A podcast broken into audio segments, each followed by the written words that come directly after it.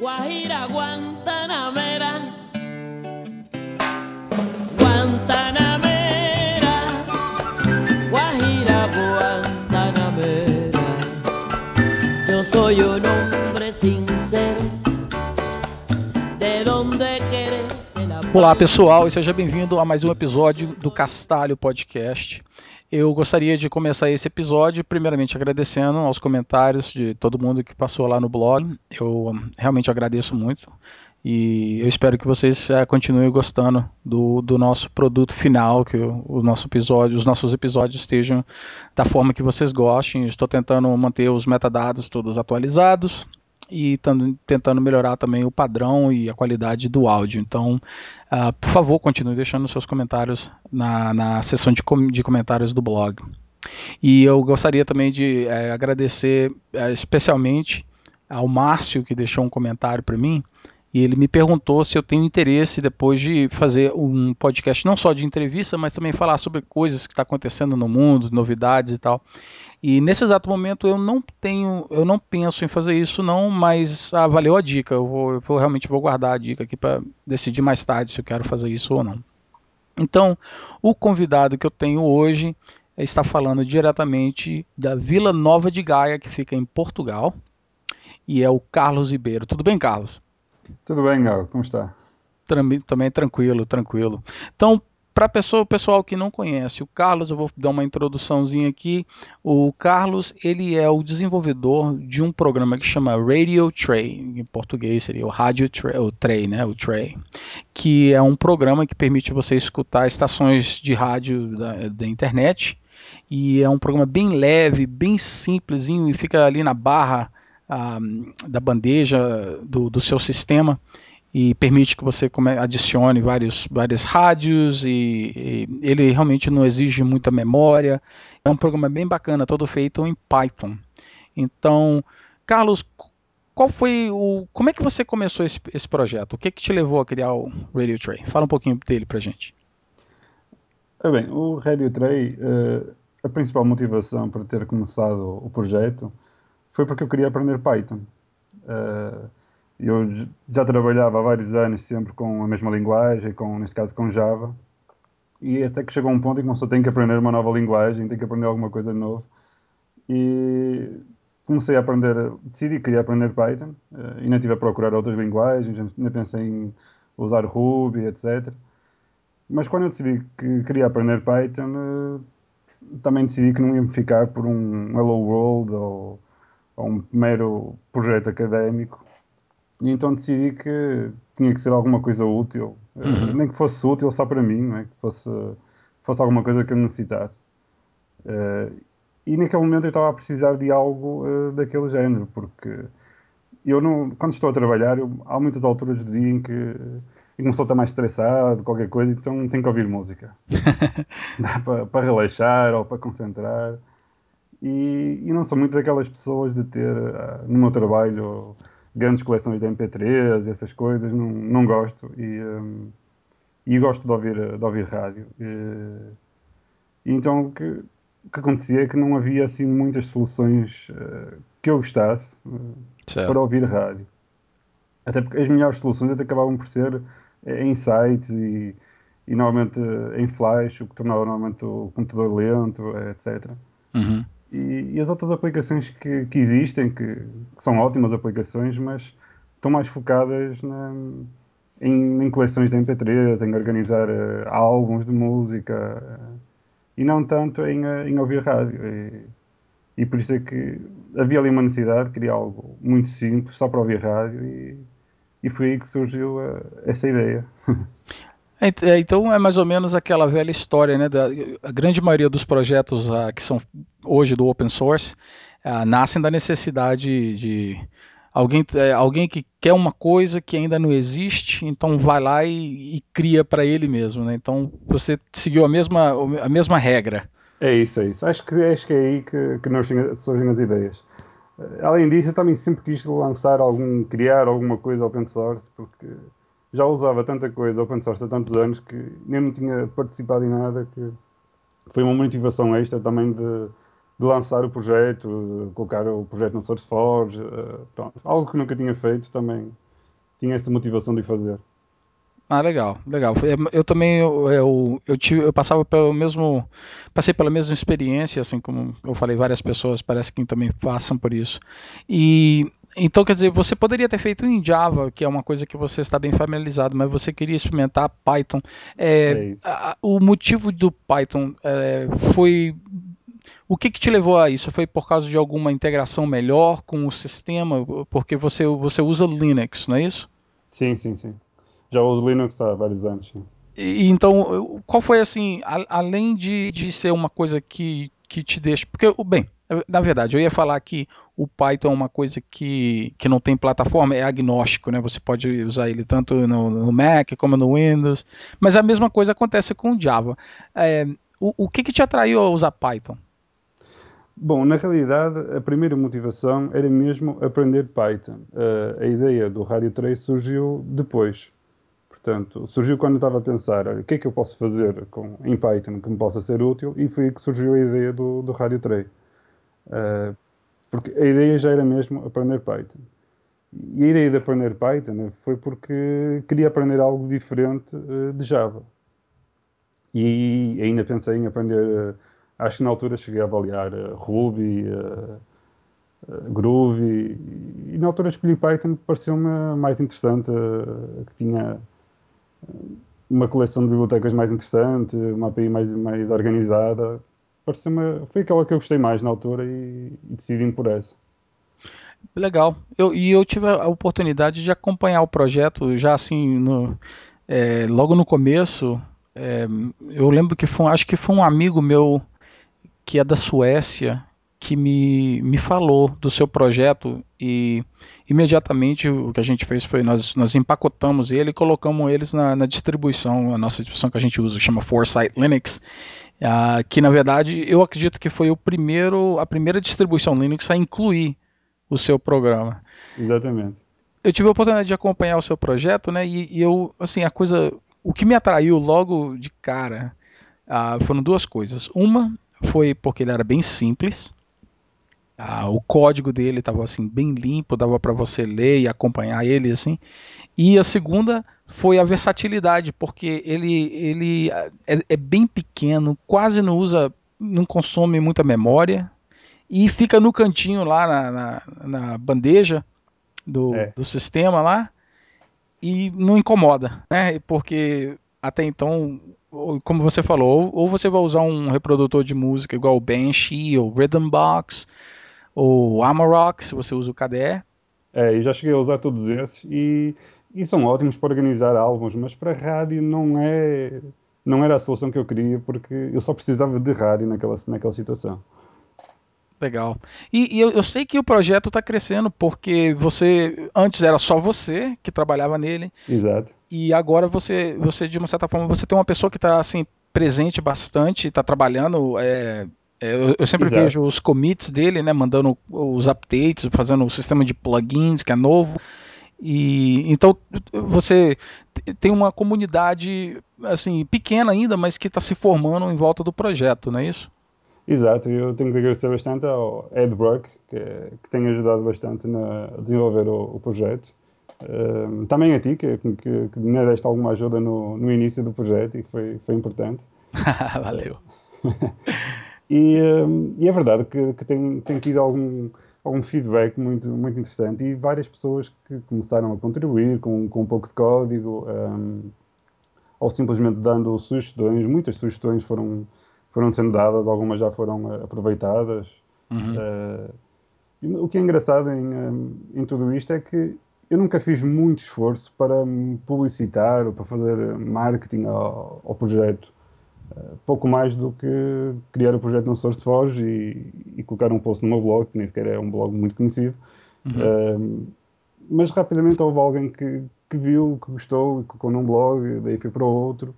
Uh, e foi ficando, foi ficando conhecido e, e, criando uma pequena comunidade já interessante à volta dele.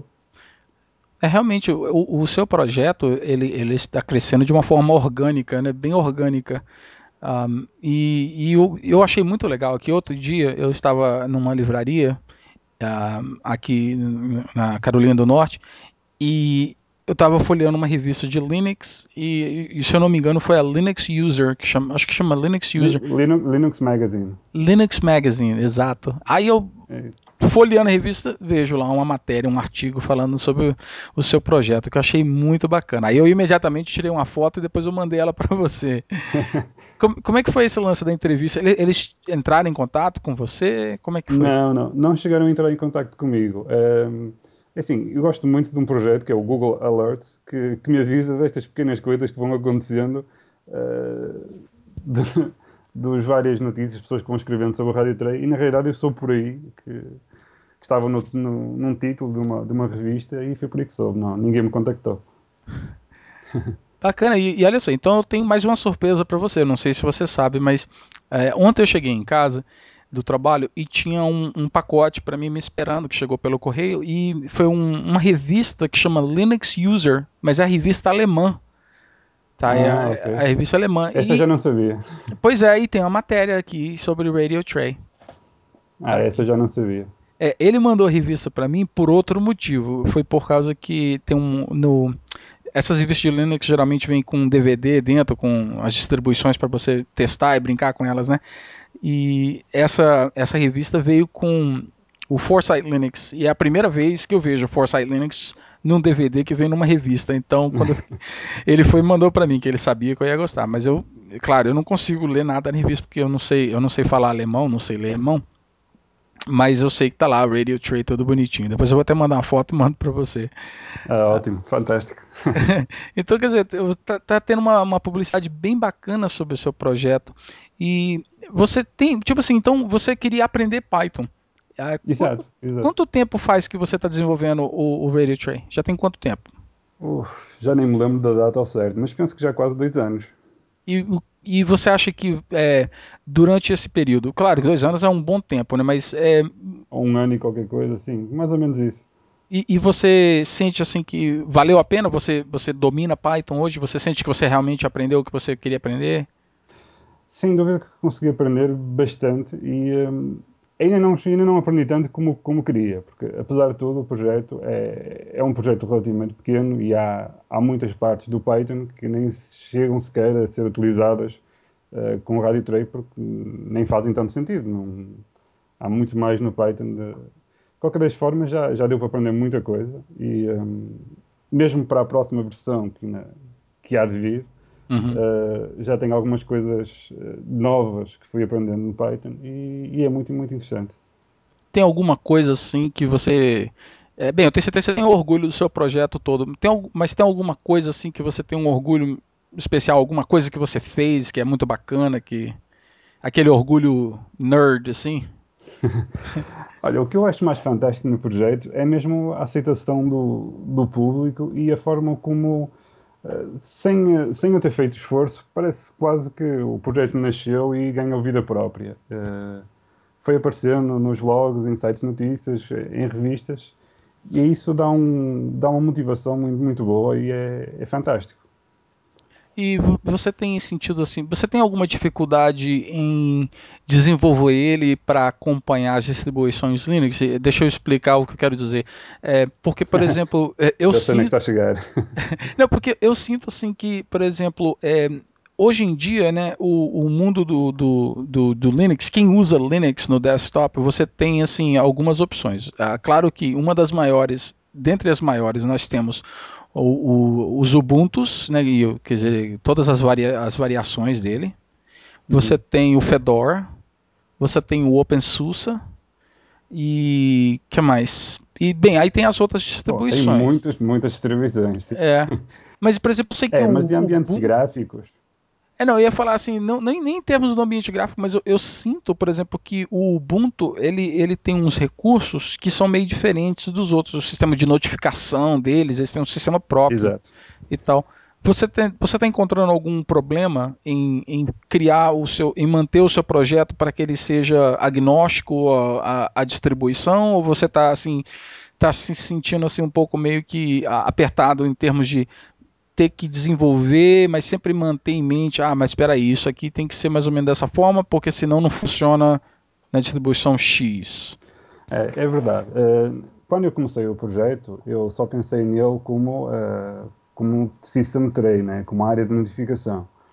Mas como surgiu uh, aquelas novidades no, no Ubuntu com a, os seus app indicators, como, como eles lhe chamam, aí se vem mudar muitas coisas, porque ele deixa de funcionar da forma como eu imaginava ele funcionar. Então houve muitas coisas que teve que ser mudadas e o código quase que foi duplicado em algumas partes para poder funcionar com, com o Ubuntu, é verdade. Hum. E continuam estas modificações, porque no, os ambientes gráficos têm, têm se modificado e também agora o nome 3 é diferente. Uh, o Ubuntu ainda está a evoluir mais ainda com o seu Unity, uh, mas eu sempre quis manter uh, o Radio Tray a funcionar em todo lado. Portanto, o objetivo era esse, o objetivo é que funcionasse em KDE, em GNOME, em, em todos os ambientes.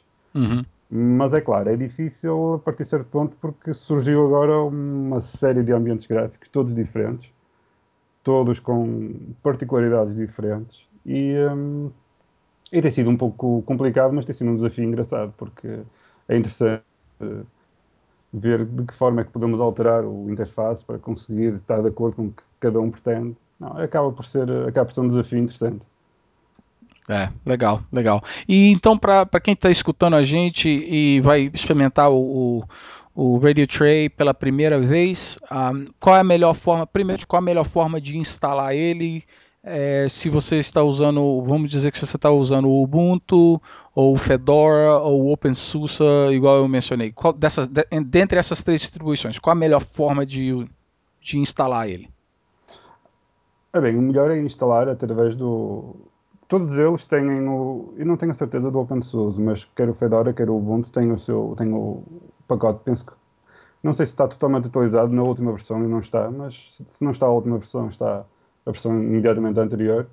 E instalar através do repositório é a forma mais, mais fácil. Eh, e em princípio irá funcionar logo sem, sem grandes problemas. O único problema que deu há, há algum tempo foi com o Ubuntu, quando houve estas alterações para a App Indicator todas as outras distribuições não têm tido tantos problemas uh, como essa. Entendi. Mas então, quer dizer, é claro que quem quiser pode. Uh, eu estou olhando aqui no, no, no blog, no, não no blog, no, na página do projeto, eu vejo que você tem uh, um pacote para o Ubuntu da versão 0.6.4 e é você também tem o tarball, né, que seria o, o arquivo comprimido para as pessoas claro. Isso é essencialmente útil para, para todos os que, que empacotam, para, para todas as distribuições, etc. Não, e Tarball sempre foi uma das coisas que eu queria sempre distribuir, porque é aquela versão core mais geek que, pronto, que, qualquer pessoa poderá usar e experimentar sem, mesmo que não tenha um, um sistema Debian, que neste caso eu só estou a empacotar em Debian, uhum. não por, por nenhuma razão em particular, mas simplesmente porque não posso empacotar em todos os formatos, senão já é uma. Claro começa a ser mais a gerir e deixar isso a, a, cada pessoa que já está mais, que usa de facto esses sistemas e que está por dentro desses sistemas, tem mais experiência nisso, então eu deixo para essas pessoas fazerem os, os RPMs, etc. Legal. E então, quer dizer, aí as pessoas que vão experimentar ele pela primeira vez, para quem gosta de desenvolver, quem, quem quer até mesmo de repente participar de alguma forma, ah, qual é a melhor forma de, de te ajudarem? Como é que alguém pode ajudar o projeto? Ah, bem, a melhor forma é ir, ou, seja, verificando bugs no, no bug tracker que está no SourceForge. Uh, podem me contactar também diretamente, seja no blog ou por e-mail. Há sempre formas de, de ajudar, seja com verificando bugs, testando e submetendo alterações, novas funcionalidades, correções de bugs. Uhum. Temos tido bastantes uh, contribuições desse género. Pessoas que contribuem regularmente, pessoas que fazem uma só contribuição, mas uh, todas elas são úteis e todas elas ajudam a avançar o projeto. É, e eu acho que também vale a pena mencionar que uma outra forma de, de se alguém quiser ajudar, é, pode doar um, um, pouco também de dinheiro para o projeto, para poder ajudar a, a, manter o, o, projeto vivo, porque tem os gastos relacionados com manter a, o, o, projeto é, no ar, não é isso? Então, claro, claro.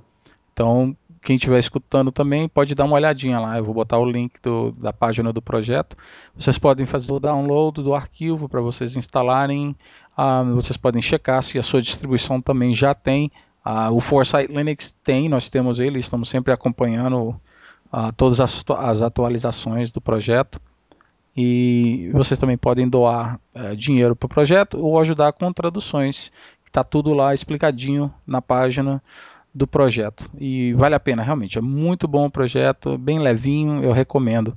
Um, e agora eu, eu, queria te perguntar uma coisa, Carlos, porque é, você é a primeira pessoa não brasileira que está participando do, do podcast. Então, isso é um marco pro, pro, pro Castalho Podcast. Nunca, nunca tive ninguém que não fosse brasileiro.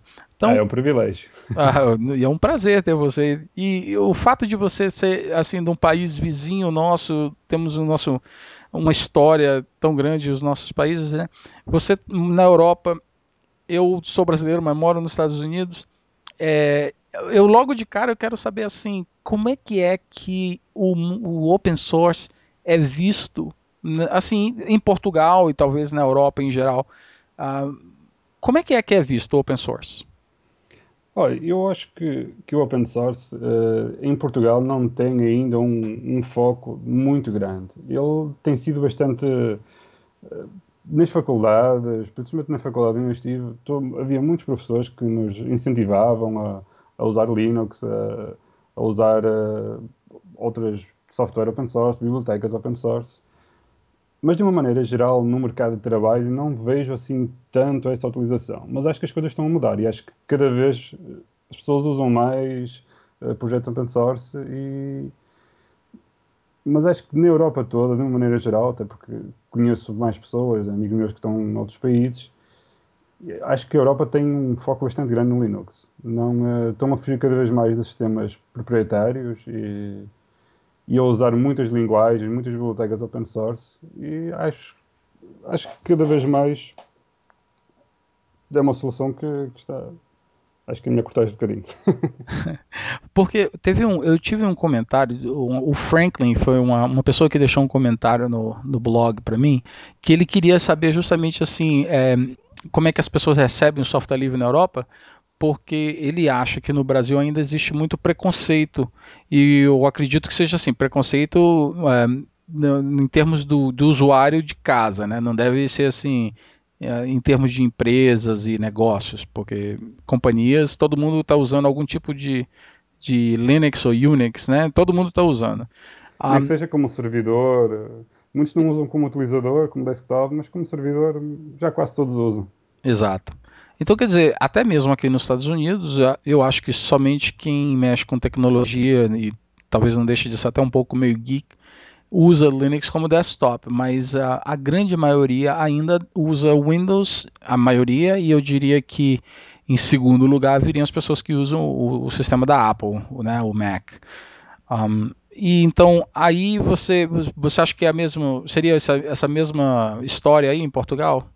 É verdade, é verdade. Eu acho que aqui também só quem está mais ligado à tecnologia é que conhece e usa Linux. Uh, até mesmo Mac uh, da Apple não era tão usado aqui há, um, há, muito pouco tempo atrás. Era muito pouco usado. Uh, quase tudo usavam Windows e, e, quem estava ligado à tecnologia usava quase sempre Linux. tem até surgido cada vez mais a, a Apple a ganhar algum terreno, mais, do que, mais do que o Linux até. E, e, e no termos de, de, de, escolas, o sistema de educação, uh, o Linux aparece em algum lugar, talvez assim, no nível superior, acadêmico, assim? Olha, eu acho que as escolas, uh, na faculdade em que eu estive, pelo menos, havia muito incentivo dos professores a usarmos Linux, mas era bastante democrático, porque uh, sempre tínhamos computadores com dual boot, Windows e Linux, e havia professores que nos pediam para fazer trabalhos em que precisávamos de os fazer em Windows e havia trabalhos que precisávamos de fazer em Linux. Portanto, havia uma divisão bastante grande. Até porque a maior parte destas escolas também acabam por ter eh, alguns acordos com, com a Microsoft, então acabam por ter que sempre usar uh, alguns produtos deles e acabam por sempre ter que ensinar algo relacionado com esta tecnologia. Até porque ela é bastante usada no mercado também. Por isso não havia como fugir a isso. Uhum. Mas eu tenho visto muito incentivo ao, ao Linux, sabe? desde o meu primeiro ano da faculdade que, que aprendemos logo o que era Linux. Eu lembro que quando cheguei à faculdade nunca tinha ouvido falar em, em Linux e, um, e até foram grupos de alunos uh, que na altura se organizavam. E não sei se essa tradição ainda se mantém, mas uh, na altura que eu estava na faculdade havia essa tradição de alunos mais velhos que estavam na faculdade ensinar aos alunos acabavam de chegar, fazer-lhes uma, uma espécie de uma aula a explicar-lhes como é que funcionavam os computadores em Linux que havia lá na faculdade. Uh, e foi aí o meu primeiro contacto com, com Linux. Um, mas havia muitos professores que, que incentivavam, uh, não só Linux, mas como muitos outros projetos open source. Eu lembro-me de, de, ter de fazer, oh, não, tudo bem, não era obrigado, mas era incentivado a fazer uh, bastantes relatórios em LaTeX, que, que é algo bastante geek até, mas, mas que eu gostei até de fazer. Eu gosto muito de, de LaTeX. Já deixei de usar, não, mas usei bastante na faculdade. Eu nunca, eu nunca mexi, não. Eu nunca mexi com isso, não. Bom, mais, ah. mais geek que isso é, é difícil. É, é, como desistir do processador de texto em vez disso programar o, o documento, mas, mas a realidade é que fica com, com, com um aspecto muito profissional. É, pode crer. É.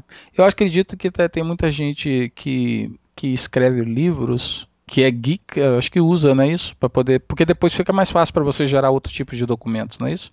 Eu acho que sim, eu acho que sim. Para documentos grandes é, é mais fácil, é mais fácil trabalhar com aquilo, porque para quem está habituado a, a programar, aquilo é, é só conhecer mais algumas tags. Depois o documento está feito, é, é fácil, é só escrever texto, sem, sem preocupar com mais nada, com formatação, sem... E então com, para trabalho de faculdade era, era o ideal, porque normalmente eram a dois ou a três pessoas, e pessoa em fazer import, fecheiro deste meu colega, import do outro, e tudo ficava juntinho ali, já automático, ficava gerado o documento. É, legal. Eu, eu conheço pessoas que estão usando isso também para poder. Ah, eles escrevem um livro usando o sistema de controle de versões e é, e é tudo escrito nisso. Mas não é das coisas mais fáceis de aprender, é, é verdade. e por isso que não conheço nenhuma empresa que, que use isso. Elas usam processadores de texto normais. Pode crer. Ah, eu lembro que você mencionou para mim quando a gente conversou a última vez. Você falou para mim que você é, já esteve no Brasil, né? Você foi a São Paulo. É verdade. E uma coisa que eu pergunto para as pessoas assim que, que vão, que são de um país e vão para outro pra, país, o que eu, eu tenho perguntado no, no, nesse podcast são coisas engraçadas que acontecem né, com, com as pessoas. Agora, quer dizer, para você é um caso meio que especial, porque nós falamos a mesma língua, tudo bem que tem diferenças e tal. Uhum mas nós falamos a, é, a mesma língua. Mas tem alguma coisa assim que foi engraçada para você que aconteceu quando você foi ao Brasil? E...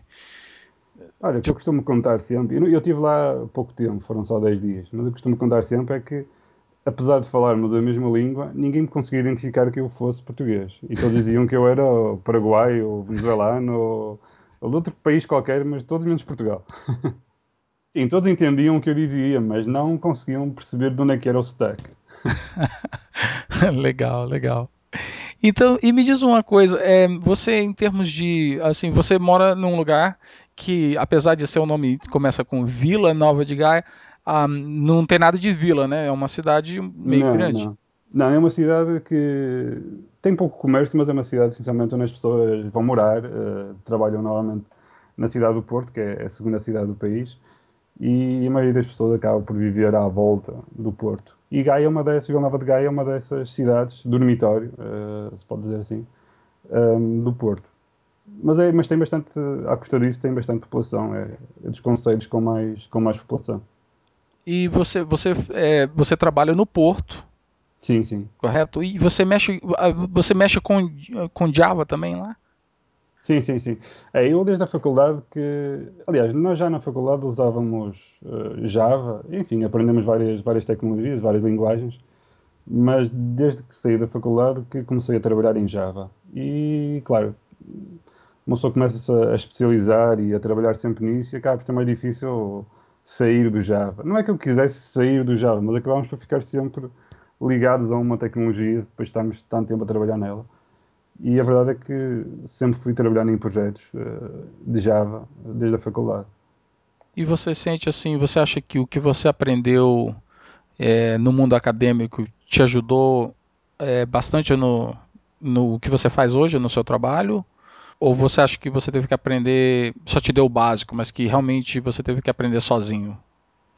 Olha, eu acho que a faculdade ensina, ensina muita coisa, mas são ensina-nos mais uh, skills uh, e não tanto as, as, as, tecnologias, porque na realidade tudo aquilo que eu faço hoje em Java uh, já é tudo muito mais recente daquilo que eu aprendi na faculdade.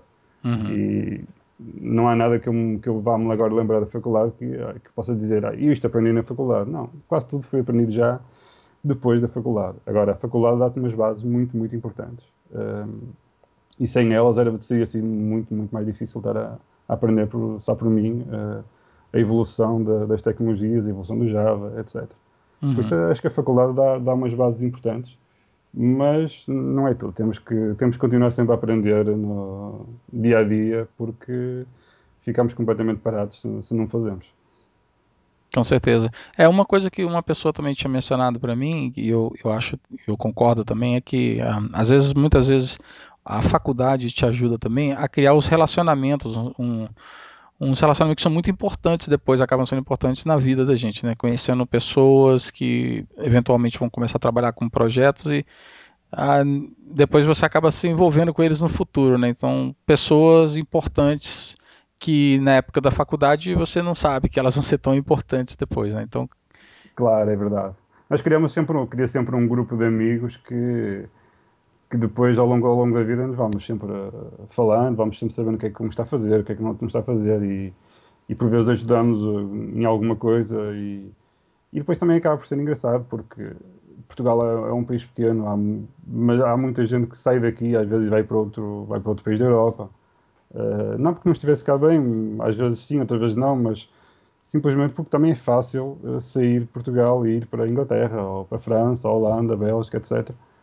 E depois é interessante manter o contacto com essas pessoas e conhecer essas realidades nesses, nesses países e até ter um contacto se algum dia quiser ir para um desses países, nem que seja, nem que seja de férias só, ter alguém lá que, que ajude.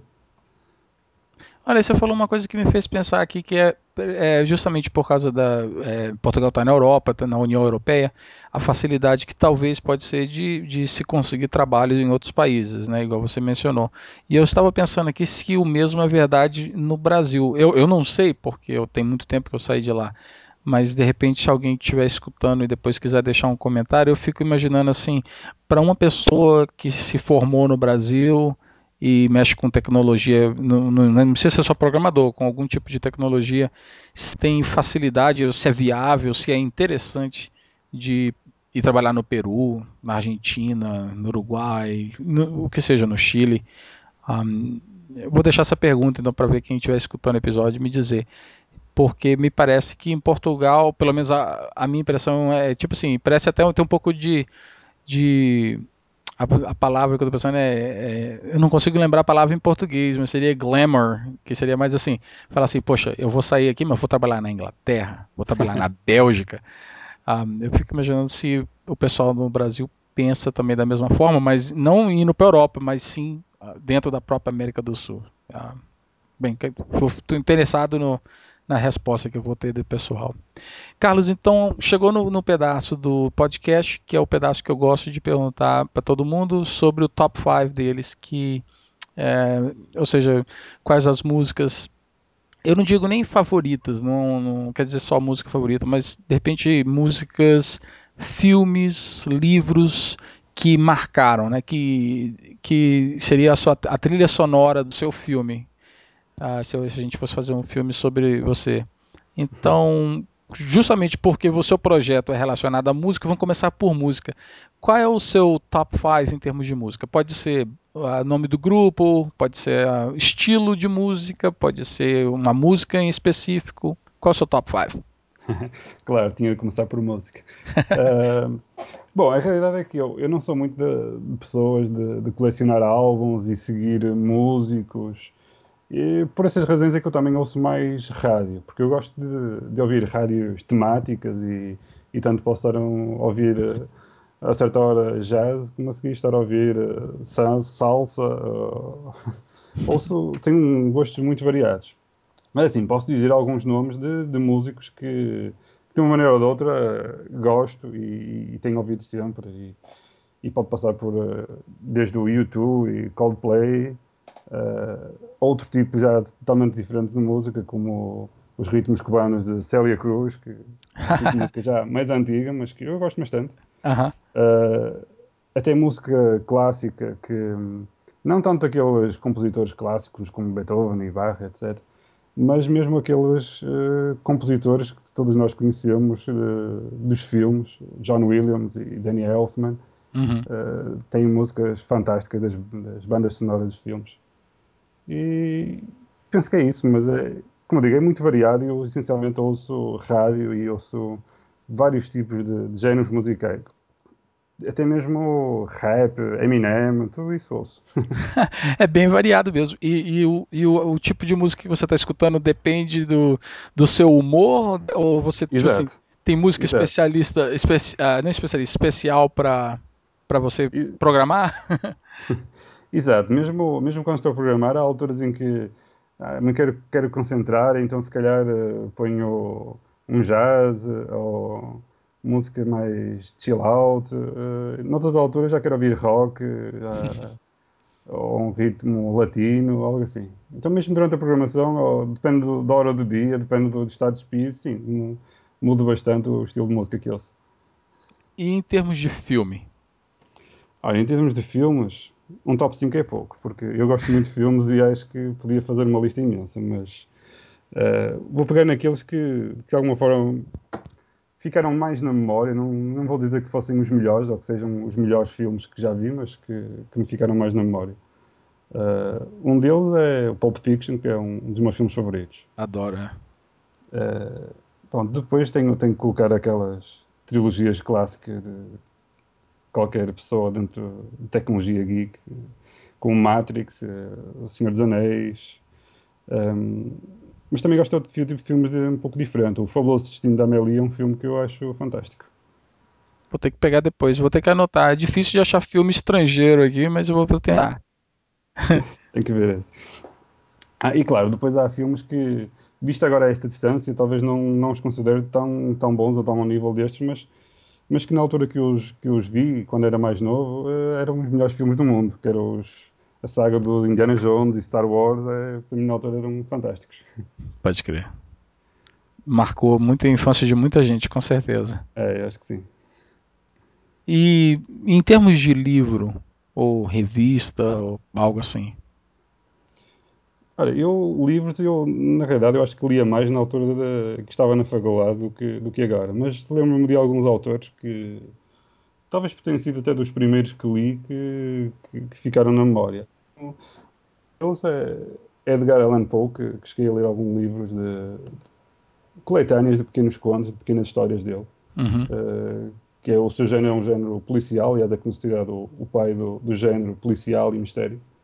E, e, realmente vale a pena vale a pena conhecer porque agora não é tão não é tão conhecido agora porque há muitos há muitos autores do género mas os livros dele são muito muito diferentes dos livros que, que se vê agora do género.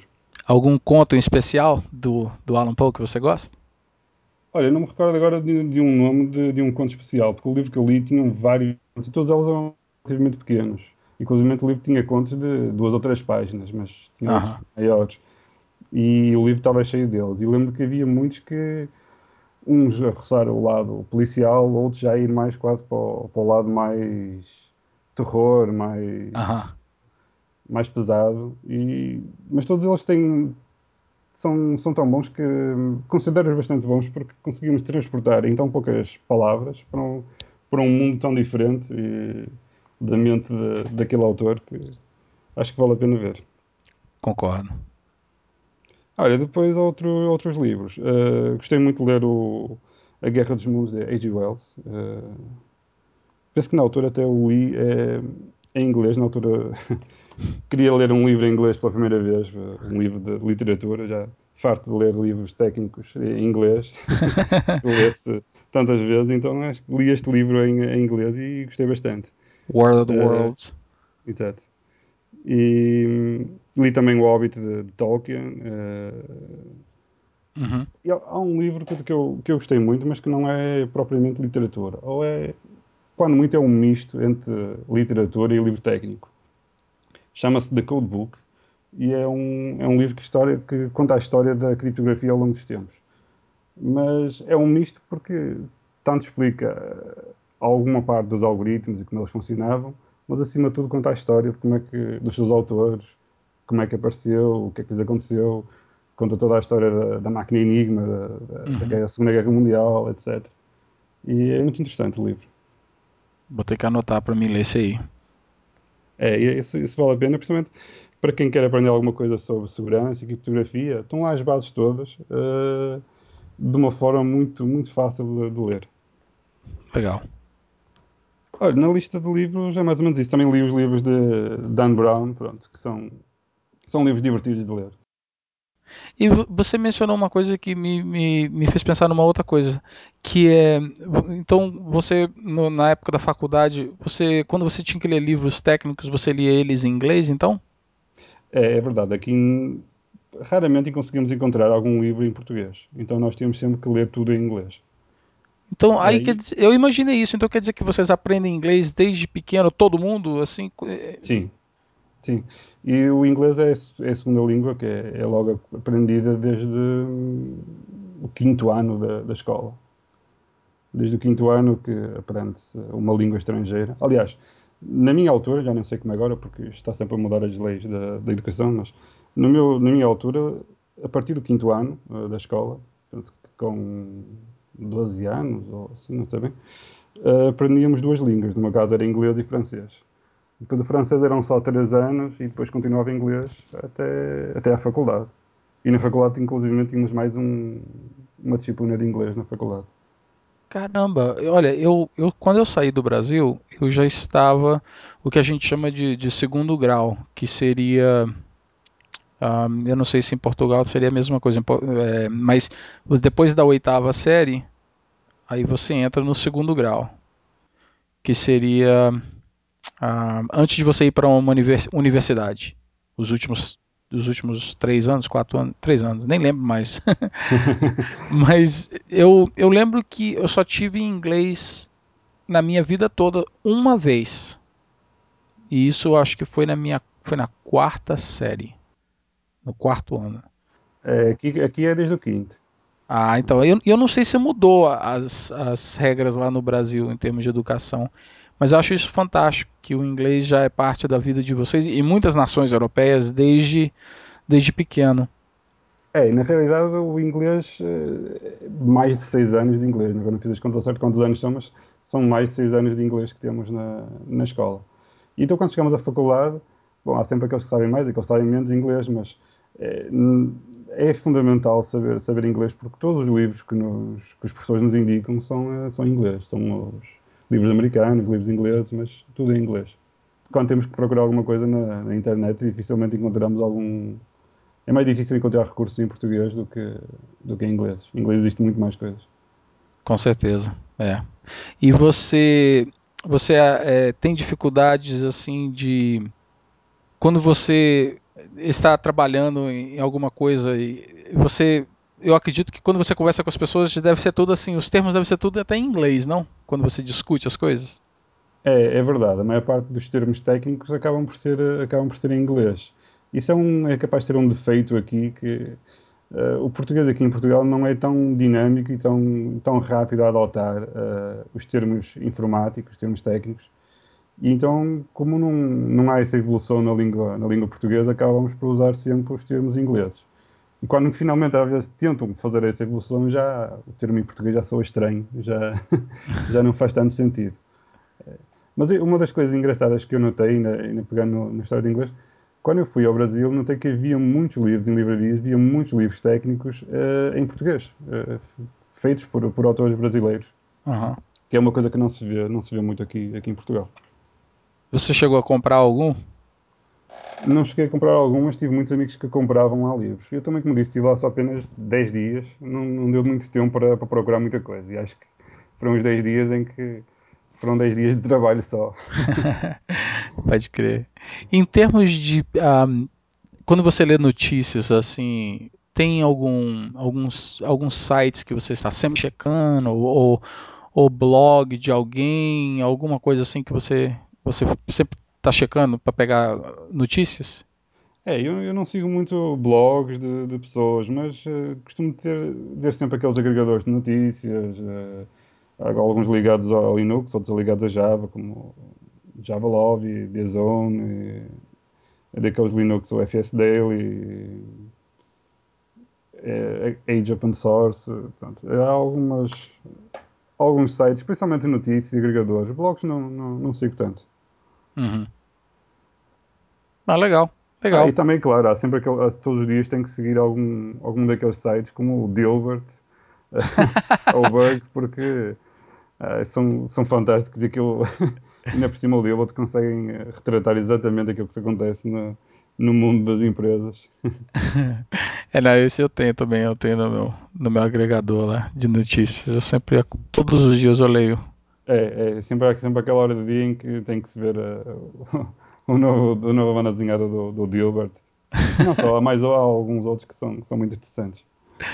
Legal. Legal. Olha, Carlos, eu não vou te manter mais por muito mais tempo, não, porque eu sei que está super tarde para você aí. Ah, mas eu quero te agradecer por conversar com a gente sobre o seu projeto, compartilhar um pouco ah, do, da sua vida, dos seus interesses. E eu te quero te desejar boa sorte no projeto Radio Trail. Eu vou continuar acompanhando, porque eu sempre estou empacotando ele, tenho interesse muito grande.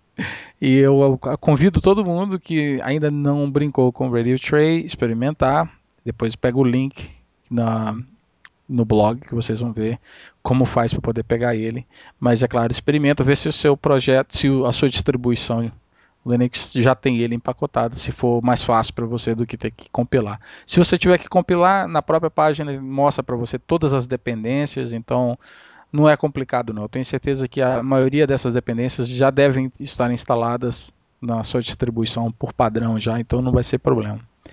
E para todo mundo que está escutando, eu espero que vocês tenham curtido a nossa entrevista. Ah, eu espero trazer mais outros convidados. Eu espero trazer dessa vez uma pessoa da Inglaterra e ah, vamos fazer uma, uma entrevista toda em inglês. Ah, e essa já está vindo logo, logo. Vai ser muito interessante também. E um abraço para todo mundo. Até mais.